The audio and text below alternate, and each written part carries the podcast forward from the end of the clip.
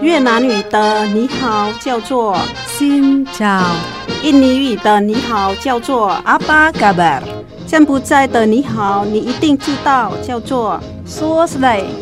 姐妹电台第一个用东南亚各国语言录制的跨文化节目来喽！想认识东南亚的风俗民情吗？你知道越南十二生肖里有猫没有兔子吗？你知道很多中文歌曲其实跟东南亚很有关系吗？每周日早上八点，周六周日晚上九点，欢迎跟我们一起，Hello，听见东南亚。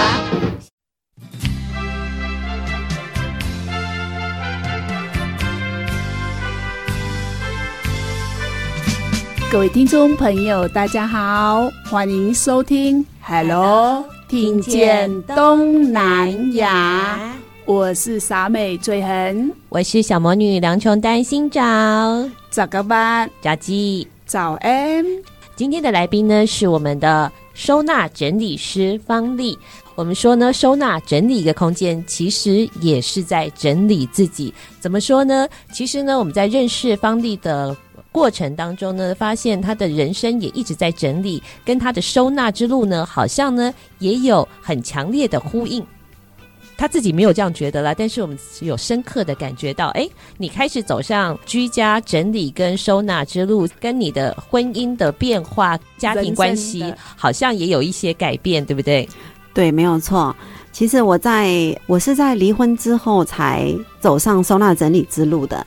那在离婚之前，其实跟老公可能也有一点口角的摩擦。那我觉得在生命当中，其实很多时间都浪费在了跟老公吵架。那其实，在婚姻的前一段时间，跟老公吵架也有一部分的原因。再来就是小孩子可能比较小，所以就没有思考其他的出路。那一直在做居家清洁这一块。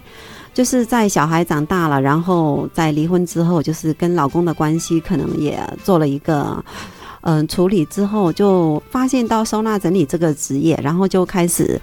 在上完第一堂课之后，其实回到家里是非常有感觉的。上完课的大概前面两三个月的时间里，就是一直在整理自己的居家环境。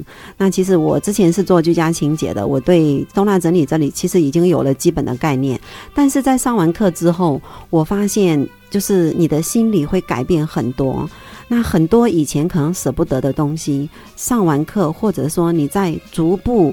进化，或者说在改进自己空间的过程当中，你会有不同的点。可能你今天没有办法舍弃的，可能在嗯一个礼拜之后，你可能会觉得说，它真的对我来讲没有什么作用。跟我们的人生方面呢、其实也是我们常常会讲说一句话，会讲说，空间乱其实代表自己的心灵乱。我之前在没有做收纳整理这一块，就是很会做收纳。那其实收纳就是把物品像。嗯，叠叠乐一样叠得很整齐，虽然看起来不会很乱，但是它一直还是拥塞在自己的家里面。那接触到收纳整理这一块之后，你就会发现说这些。被你叠叠乐叠起来的物品，其实，在每一年你在做，嗯，不管是一年一次啊，或者是半年一次、两年一次，你在打扫的过程当中，你都一直在把这些叠叠乐的物品移过来又移过去，移过来又移过去。那其实浪费了很多的精力，但是你又没有在使用这些物品，其实也是多余的。浪费的不仅是，呃，你的体力，还有你的时间，还有你管理这些物品的精力。刚才我在跟芳丽聊天的时候，芳丽也很愿意分享。他说，其实他早期开始在接触居家清洁跟居家整理的时候，他就发现我有这个天分。但是我有这个天分，虽然当时老公也支持我去做，却没有办法实践的原因，是因为。我把时间都浪费在所谓的争执上面了。好，当然还有一个重点就是说，诶，我们要怎么样去处理这些所谓的人生的关系？就像老公也好，家里的每一个成员也好，好像是刚才方丽讲的，是我们人生当中背在肩膀上的一个东西。我只把它从左肩移到右肩，右肩移到左肩，但是有一天。发现其实你肩膀上根本不需要这些东西的时候，放到旁边，肩膀就轻松了。其实当时我们在节目一开始有提到，老公是让我们怦然心动的那个人。时间过去的时候，当然也会有一些、呃、生活习惯的不一样，可能也会有一些激烈的举动。对，老公有一点爱赌博，所以他就是呃嗯，人家说小赌怡情，大赌伤身。那其实小赌还没有关系，那坏就坏在他不是小赌，他就是大赌上。可能原谅了太多次之后，我发现没有希望，所以就选择离婚了。但是比较好的地方是，嗯，老公是一个很，他是一个脑子很清楚的人。他其实在离婚这一块没有给我很多的伤害，没有给我很多的阻碍，就是我们很顺利的就离婚了。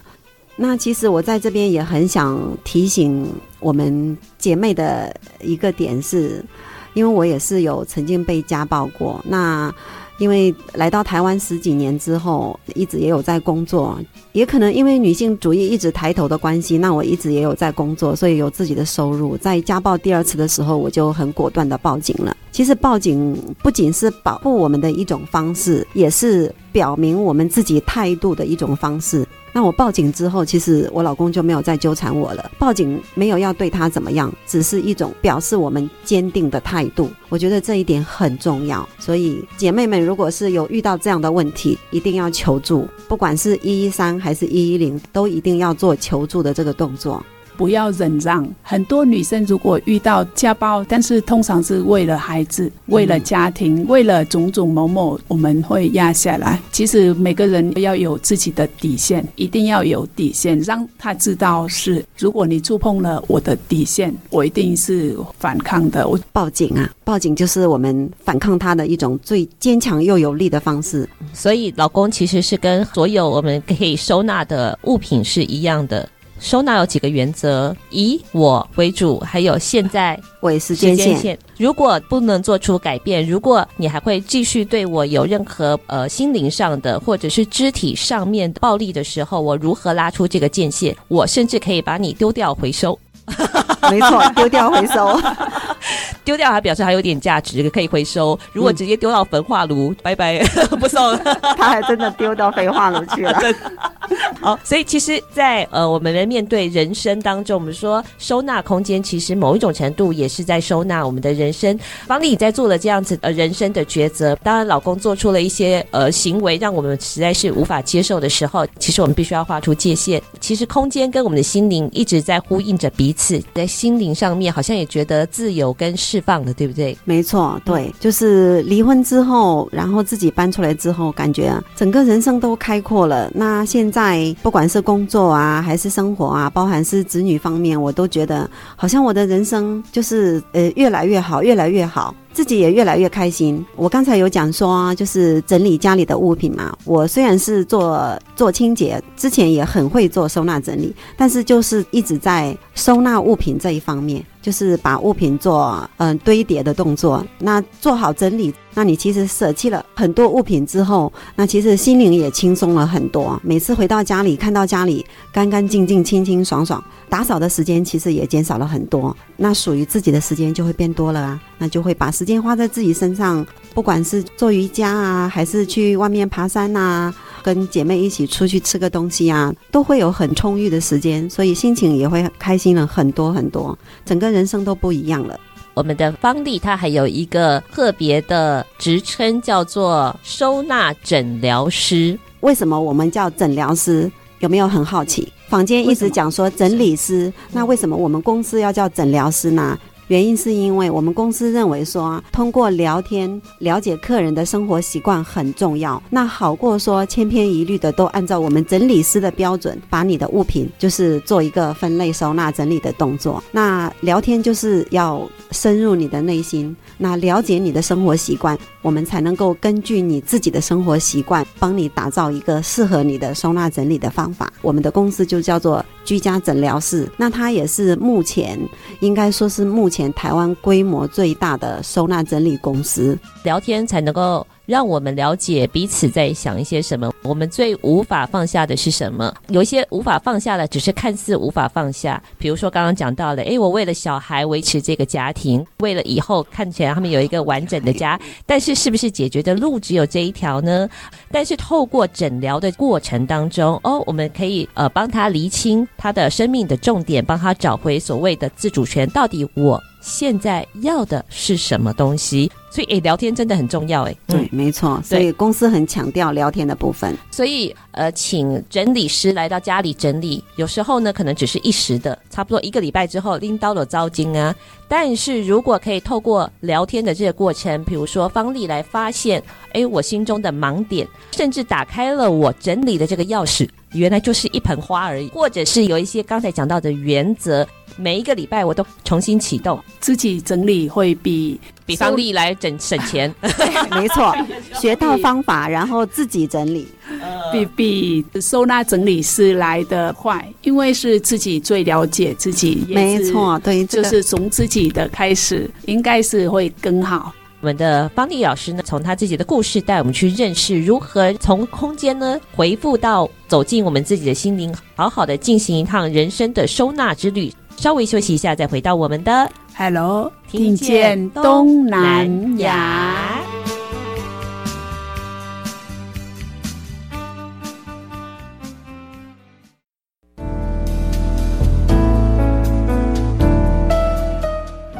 多爱自己一点，姐妹电台 FM 一零五点七。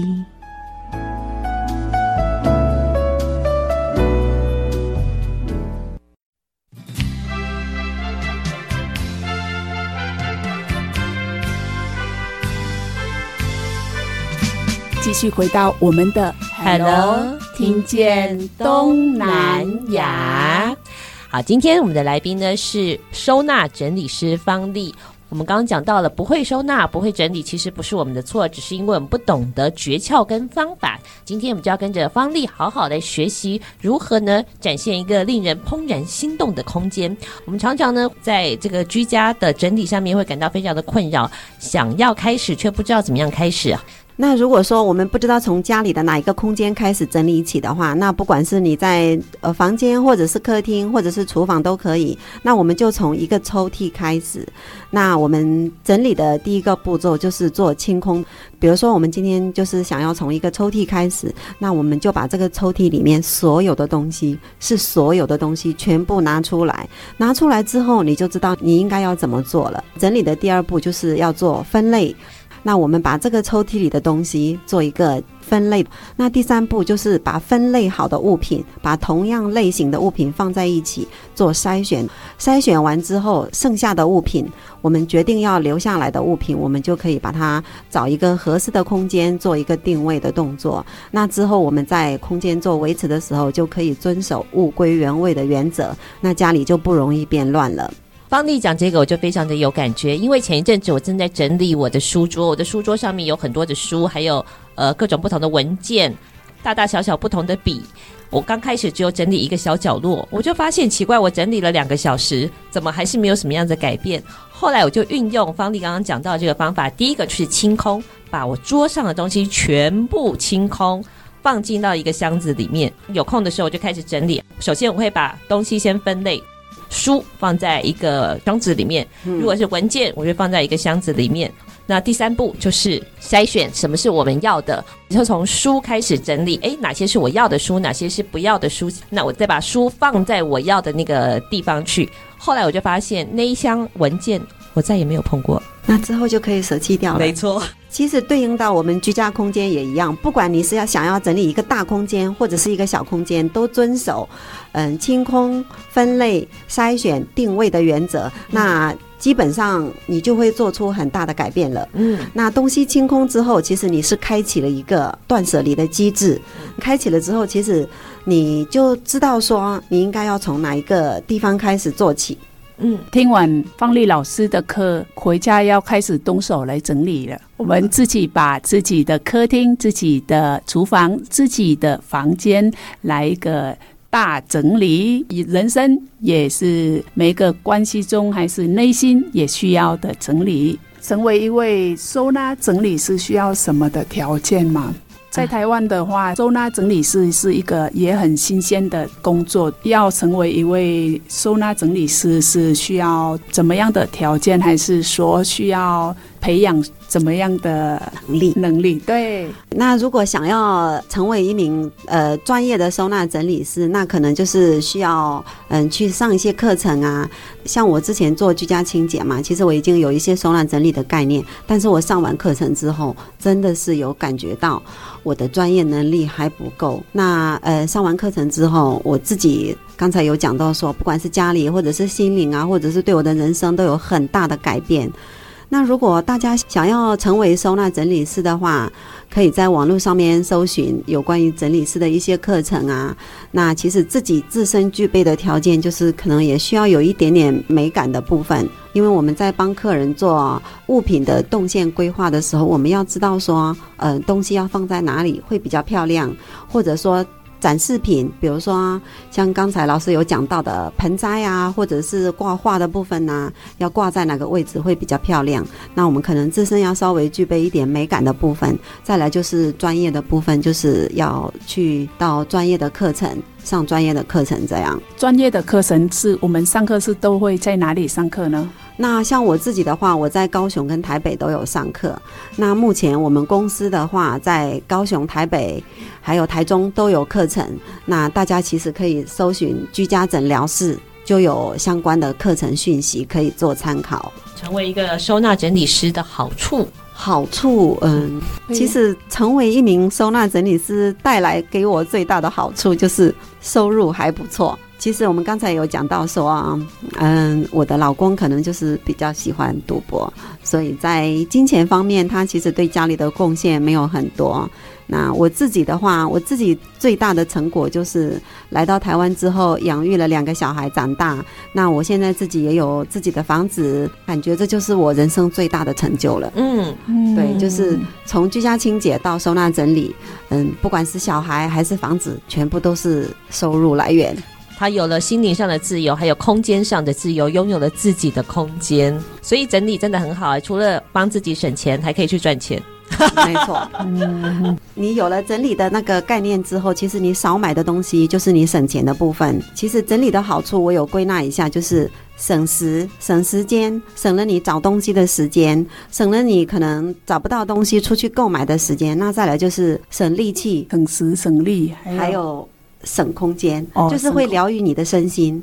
嗯，有没有？我们想到说，我们是不是都会去旅行？旅行的时候，我们进到饭店的时候，一个感觉就是心旷神怡，很舒服。那其实我们也可以在自己的家里面打造一个这样的空间，整理好的空间，就会像呃饭店一样。我们回到家里就会有一个疗愈身心的效果。嗯，那我们每次去饭店的时候，进去的时候都会先把相机拿出来，咔嚓。漂亮，好舒服哦！其实，在居家整理的时候也是一样。对，我们在居家整理的时候，我们可以在整理之前，就先把我们还没有整理好的空间做一个拍摄的动作。那我们看着这张照片，然后整理之后再拍一张，然后我们可以在呃把两张照片放在一起的时候，去感受两张照片之间有什么不一样的地方。那或者是我们可以站在整理好的空间去观察说，说哦，整理之前我的家是这个样子，那整理之后我的家竟然可以变成这个样子。整理的魅力就会让你觉得人生是有成就感的，而且我可以做得到，人人都可以做得到。嗯。我们常常在看一些收纳智慧或者是收纳的秘诀的时候，哎，看的是一回事，做的是一回事。其实只要跟芳丽聊聊天，或者是呢，只要从呃鲜花店抱回一束鲜花开始，你就会发现原来我也可以做得到的，好好的享受我们的生活。好，稍微休息一下，再回到我们的 Hello，听见东南亚。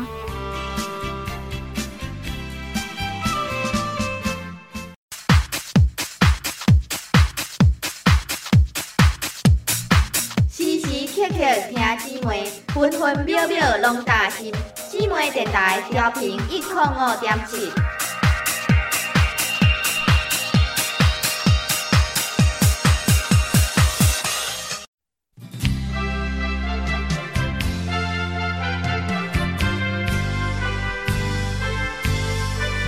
继续回到我们的 Hello，听见东南亚。今天的来宾呢是我们的收纳整理师方丽。方丽在这个帮助大家空间整理自己的过程当中，有没有哪些印象深刻的故事？其实我印象最深刻的是，我有去帮一位客人整理他的厨房，因为他的厨房就是一个大杂烩。那我们通常在我们云林县这边，可能都是透天厝比较多。那我们透天厝的特点是什么？客厅。对不对？然后后面就会是厨房。那厨房的后面通常我们会是是一个小阳台。那很多人会在小阳台那边做洗衣服的动作。那我这个客人就是他的后面就是洗衣服、放洗衣机的地方。那我去到他家里就会发现说，他的厨房已经快要失去厨房的功能了，因为他的餐桌上。满满的全部都是东西，那餐桌下面是不是会有椅子？餐桌下椅子的脚下也全部都是东西。哦，跟我妈妈家好像哦。对，全部都是衣服。那他从后面收进来的衣服，他也不想拿到楼上去，所以他就全部放在嗯厨房的椅子上啊，然后可能是椅背上啊，满满的都是衣服，然后地上可能会有袜子什么，然后餐桌下面还会有那个。阿嬷腌的那个酱菜，酱菜一大桶一大桶非常多，嗯、因为他的厨房是算是蛮大的。我们通常会有孝亲房，他们家楼下没有孝亲房，所以厨房算是蛮大的。但是厨房的餐桌是在最中间的区域，靠着墙壁的一一圈，全部都是柜子。那所以是不是缩小了厨房很多的空间？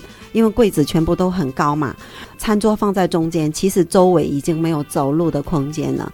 再加上他的衣服放在椅子上那么多，也不能推进去餐桌里面，可以走动的空间就会更狭窄。那我就跟他沟通说，我们是不是可以调整这个厨房的一些柜子的动线？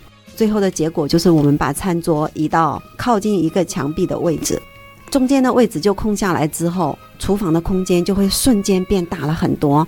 当天晚上客人的老公回来的时候，看到很惊讶的说。天哪，我们家的厨房怎么可以变成这样？太不可思议了。对，太不可思议了。就是她老公很开心。那我觉得帮他们规划了这个厨房的空间之后，因为他们家的小孩也很大了，小孩长大了之后，可能有有时候会有同学来找他们啊。那小孩就是会在客厅的部分跟同学聊天呐、什么的啊。那客人的夫妻就会在餐桌的部分。坐下来，可能泡一杯咖啡啊，两个人聊聊天呐、啊，也是增进感情的一种方式。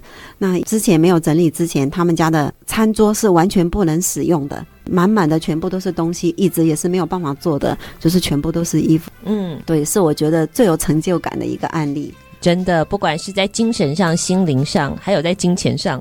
没错，少买少丢少过期就会省很多金钱，省得去外面喝咖啡的钱有没有？能够让家人的感情更亲密，愿意留在这个空间更久，然后愿意更分享彼此，关键都非常的简单。在这里，其实呃，方丽也可以顺便跟大家分享有几个小小的原则。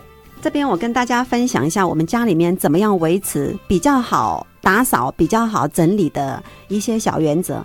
比如说，我们平常在我们的平面的空间，比如说桌面呐，或者是地面呐，我们都给它维持在一个净空的状态。特别是桌面的部分，比如说餐桌啊、客厅的茶几啊，或者是电视柜的位置啊，或者是玄关的平台，我们都让它维持在一个净空的状态。那再来就是物品离地收纳，那其实也是呼应到我们前面一点，就是地面净空的部分。那像比如说拖把啊、扫把啊这些东西，我们都可以把它用一个方法把它固定在我们的墙壁上。那我们平常在做清洁的时候，就不用一直移动这些东西，会比较快速。那再来就是我们整理完之后，就比较容易养成我们物归原位的习惯。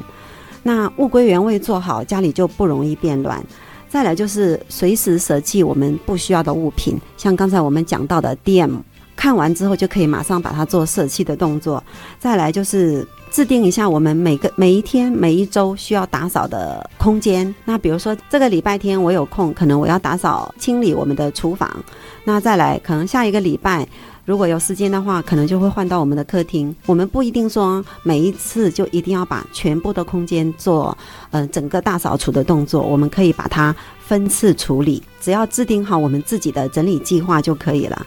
再来就是我们不要在家里购买太多的打扫工具，因为如果太多的打扫工具也会变成是家里的乱源之一。记住百分之二十的东西就可以达到百分之八十的功能。没错。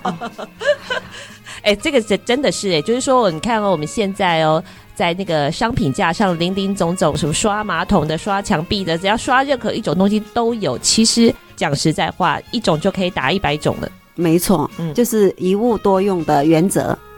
好，再来一个就是，呃，我自己的生活习惯，我会把需要清洗的物品，那比如说洗鞋子，可能我们今天会想说，啊、我今天想要把我的鞋子洗一洗，但是我们可能会拖延，明天还没有洗，后天还没有洗，那解决这个办法，最好的办法就是，我们把鞋子拿到我们的浴室。我通常会把它放在浴室或者是洗手台的部分。那我要洗澡的时候，我是不是就会看到那双鞋子放在那边？我就会马上做清洁的动作。那放在洗手台也是一样的道理。我们在洗手或洗脸的时候，就会看到那双鞋，那我们就会马上做清洗。但是我们如果一直在我们的脑子里面想说，哦，我今天要洗鞋子，只处于想在想的阶段，就会一直拖延到明天、后天，甚至一个礼拜或者一个月之后都有可能。那就是解决的办法，就是放在。浴室或者洗手台，你当天就会把它处理了。就是我我放碗在洗手台，然后都是我儿子来处理。那你很好命，教育的好成功啊！好，所以今天呢，我们邀请到的这个方丽呢，她呢传授了我们几招整理的心法。其实整理呢，就是找回自己人生的幸福。诶，我们拥有更多的时间，拥有更多的自由。还有拥有更多的金钱，因为省下做了很多钱，嗯，对，又有自己的时间跟朋友约会，嗯，嗯，好，所以呢，整理空间其实刚刚讲到的就是整理自己，希望每一个人都可以拥有这么样幸福快乐的这个时光，好好的享受我们所珍惜的东西。放眼望去，每一样东西，不管是老公还是一个碗。都让我们怦然心动。嗯，注意，没有怦然心动的时候，就要想到现在，我还需不需要他？不需要老公了吗？老 公们要小心啊！哎，我们人生的断舍离也包括老公哦。如果还不会整理的人，一定要听这集哦。我们不只是整理自己的屋品，整理家里的客厅、厨房，再来自己的房间，人生的心灵也需要整理。嗯，方丽，她的名字呢，就是方正的方，丽呢，亮丽的丽。你可以从她的名字跟她的人，可以感受到，一个人透过了好好的整理自己、整理身边的空间之后，如何呈现一个方整亮丽的新人生。谢谢方丽给我们的分享。如果有任何需要这个刚刚讲到居家收纳、居家整理的需求，哎，可以跟我们方丽聊聊天，呃，或者是直接请教他。那到家里去聊聊，整理整理，你也会感觉到自己的人生有一个截然不同的改变。稍微休息一下，再回到我们的 Hello，听见东南亚。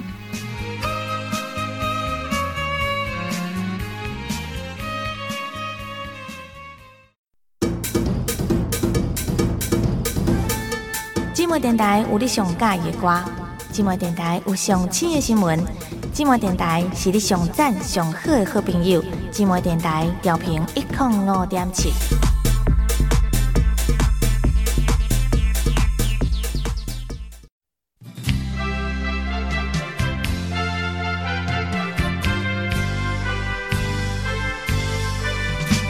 好，今天我们的来宾呢是收纳整理师方丽。讲到的家乡味，河南的家乡味呢，究竟是什么呢？因为河南我们是讲到中原呢，哇，河南菜就是豫湘菜、宫廷菜，对不对？哎，对，刚才老师有讲到说，呃，河南是中原，中原没错，对。呃，我在离开河南之前，从来没有看过山，我们那边是没有山的，我们真的是平原。一平到底的，我们从来没有见过山，连所谓的山丘都没有看过。呃，所以我们讲中原，中原真的是呃中国那里的中原平原，应该指的就是中的平原。对，中原应该指的就是我们河南的黄河平原。对，我们就是平原，就是我刚才讲的，嗯、我们连山丘都没有看过，就是没有山这个选项。那呃，美食的话，哦，我只要一想到河南的美食，我就会想到猪肉炖粉条。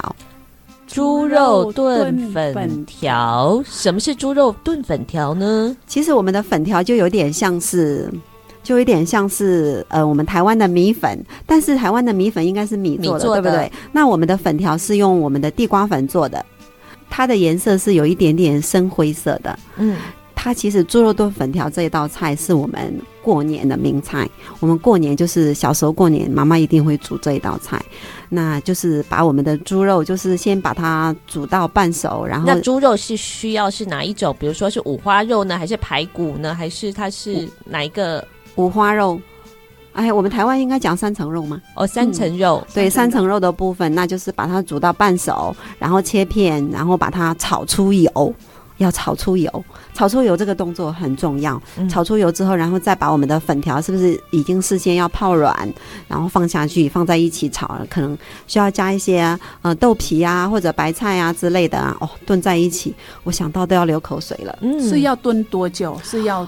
呃，其实不用炖很久哎，因为粉条已经泡过，然后肉已经是熟的了。你只要把它炒出油，那个动作就已经很好吃了，很香。然后就是做调味啊，嗯，调味是要加什么东西？就是比如说盐呐、啊、鸡精啊，然后可能要加一些胡椒粉啊、酱油啊，这样就可以了。炒出来就非常香了，因为它里面有猪油啊，嗯、猪油炒起来是很香的。猪肉炖粉条，而且这个粉条，哎，你这个粉条刚刚说是红番薯做的。对，没错。它可以像我们台湾的米粉，可以随处买得到这种红粉条吗？好像在台湾是买不到的，因为我们在在河南就会比较，在河南是很普遍的一种一种食物啊。哦、那我们每次回到家里，其实回来都会带这个东西来。啊。哦、对，所以是上次你跟我说的，我跟你聊的时候，你说你带了粉条回来，改天就是我都舍不得吃哦，哎，这个舍不得吃，对，呃，舍不得哦，哦。对，要跟姐妹分享的。对，哎，在河南有很特别，它的粉条跟我们台湾的粉条是不一样的，是用红番薯做的。这道菜就很吸引人的，对不对？有肉有菜有香味。嗯、那在寒冷的时候吃一碗热热的猪肉炖，哎，对，它可以当，因为粉条是淀粉嘛，所以它其实可以做主食来吃。嗯、那也可以做配菜。对，在过年的时候会吃。离乡游子想到。家的时候也会吃这一道哇！你看他的脸，想到都流口水，就是很好吃的一道。那儿子女儿吃过了吗？儿子女儿有，呃，只是比较少吃到，因为我可能没有那么常回家。嗯嗯，因为疫情的关系，已经好几年没有回家了。几年了没没有回家？哦，呃，大概六七年没有回家了。哇，七六七年的还没有回家。对，但是我六七年虽然是六七年没有回家，但是家里的妈妈有在这六七年当中都有都有来到台湾，就是呃看看自己。对对对，他可以看到我，也可以看到孙子。那如果我自己回去的话，他只能看到我啊。嗯，所以妈妈来是比较好的选择了。而且其实，在台湾比较少能够吃到河南菜。其实我嫁到这边，大概我来到台湾十六年，我到目前为止，我只有遇到一个。一个是我们河南省一整个省啊，只有遇到一个是我们河南省嫁到这边来的，嗯，就是姐妹，其他的可能都是福建的比较多啊，广西的啊，广东的会比较多，其他的都是他们这边的姐妹。因为是我知道桂林的米粉，桂林米粉，哦、桂林米粉也超好吃的，对，所以我就想说，哎，湖南的话，因为是桂林的姐妹好像也蛮多的，然后我有一个同学是在卖桂林米粉，嗯、那所以我有吃到。那河南的菜我还没有吃过，因为是我听说河南的菜是不甜不辣不咸不酸。河南菜的特点就是咸，我们是比较重口味，因为我我我自己的认为是我们那边天气寒冷，所以我们可能需要重口味一点。哦，对，咸的口味。对，我们我们的菜就是比较重口味，我们会放很多的调味料，可能比如说孜然呐、啊。嗯，胡椒粉可能也会量会比较大啊，然后再来就是，其实我们也吃辣，我们河南也是很多也是吃辣的地方，因为也是冷嘛，嗯，冷的关系可能就是吃辣你会身体比较温暖呐，嗯，其实我们小时候在读书的时候，我记得很深刻的一个印象就是，下雪的时候要去读书，我记得那个雪已经淹没到膝盖那边了。那小时候可能国小的时候身高会比较没有那么高，那我的印象就是那个雪能够深到到膝盖。那其实我们在北方也有一句应该说是谚语吧，叫做“冬天麦盖三层被，来年枕着馒头睡”。雪下的越大，我们的呃农作物的收成就会越好，就是我们的面粉的产量会越高，小麦的产量会越高。嗯，对，冷对我们来讲其实是好事。哦，原来是这样子的。哎，所以刚才也提到了，哎，炖，哎，这是猪肉炖粉条，粉条。所以你们的主食还是呃面食，面食比较多。对，嗯，那面食它可能是来自麦，也有可能来自刚才讲到的红番薯。对，地瓜粉，地瓜粉，对，好特别哦，好有趣啊！那在你的心目中的第二道道菜会是什么？水饺。对，而且我们河南的水饺的包法跟我们嗯常常看到的水饺是不一样的哦。我们包出来的水饺形状是元宝形状的，元宝形状。对，那内里的水饺是会有一样的吗？像台湾的放高丽菜啦，还是韭菜啦？内里其实是一样的，内里是一样的，就是它的包法会不一样。那我们台湾通常是用圆的水饺皮，对不对？对。那我们其实是用那种梯形的水饺皮。嗯嗯、呃，它它裁它裁切的方式就是斜着切的，就是它出来的呃形状会是一个呃梯形的方式。那我们用卷卷卷的方式，最后把它折起来之后，就会变成一个元宝的形状。那我们过年，嗯、呃，过年的时候我们在嗯除夕的晚上是必须要吃水饺的，这个是习俗。那再来就是初一的早上也是必须要吃水饺的，这也是习俗。哦，初一也是必对，初一的早上跟除夕的晚上都必须要吃水饺，这样吃钱吃进去元宝嘛，对不对？对对哦。哎，大家有没有听过一个就是水饺里面包钱的那个故事？对不对？就是你吃到那一颗钱，就是你今年就会是最幸运的人。什么钱？就是铜板吗？对，你会在水饺里面包一颗硬币，但是每一个会包到，还是就是全部的只有一颗？只有一颗，你吃到的话就是最幸运的人。哦，对，所以是，诶，当你煮水饺整锅的是只有一颗，对，哦、那水饺的形状就是元宝的形状，好特别哦，是元宝的形状。我刚刚就想说，这个技法应该是比较不一样的，原来是上宽下窄的那个饺子皮，然后就会做出，当然要有一点点功力啊，技巧，对，没错。那我们吃水饺有特别需要沾什么吗？比如说。哦，你有问到这个，嗯，其实我们台湾人是不是都是呃吃水饺的话，就是习惯会沾酱油？酱油。那我们其实我们河南人的吃法是醋，山西老陈醋，有没有听说过？山西老陈醋哦，山西的，对，山西老陈醋。那我们那边也是醋啊，嗯，对，但是山西老陈醋是比较有名的一种醋。嗯，那其实我们也是一样，吃水饺的时候，我们就是会，我们的习惯是沾那个乌醋。嗯。就是黑，呃，像台湾的黑醋嘛。对，没错。嗯，哦，对，只有醋吗？加酱油的醋？啊，不会加酱油，我们真的不会加酱油，嗯、我们就是沾醋吃配水饺。哦，真的？对，真的。哦，这是真的，没有骗你。嗯，在台湾生活了十六年之后，你现在是沾醋还是沾酱油呢？我现在还是沾醋。真的，嗯嗯，那个习惯还是还是比较习惯这样子的风味的。对，没错，嗯嗯嗯，不可以把家乡的味道给忘记了，那就表示、嗯、呃，我们有多想念家乡。嗯，对，嗯、呃，不可以讲，讲了就一直流口水了，想到太多的美食了，所以下一次，哎，怎么办呢？嗯，带你们一起去河南，好哦。我还想说，要怎么样才能够吃到呃方丽的手拿手菜？对对，好，有机会一定有机会的。嗯嗯，他已经带了回来了米粉，等到他煮的时候会邀请。我去，我就让你去了。你要用跑的去啊、哦，不然很啊。他们是在那个呃，这叫什么？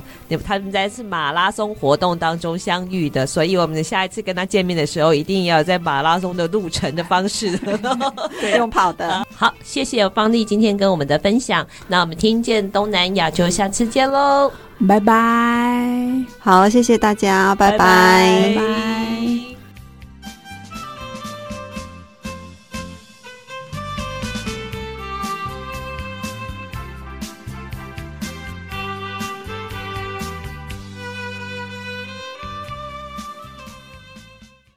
本节目由内政部新住民发展基金补助直播，让我们为新住民在台湾的认真努力喝彩加油。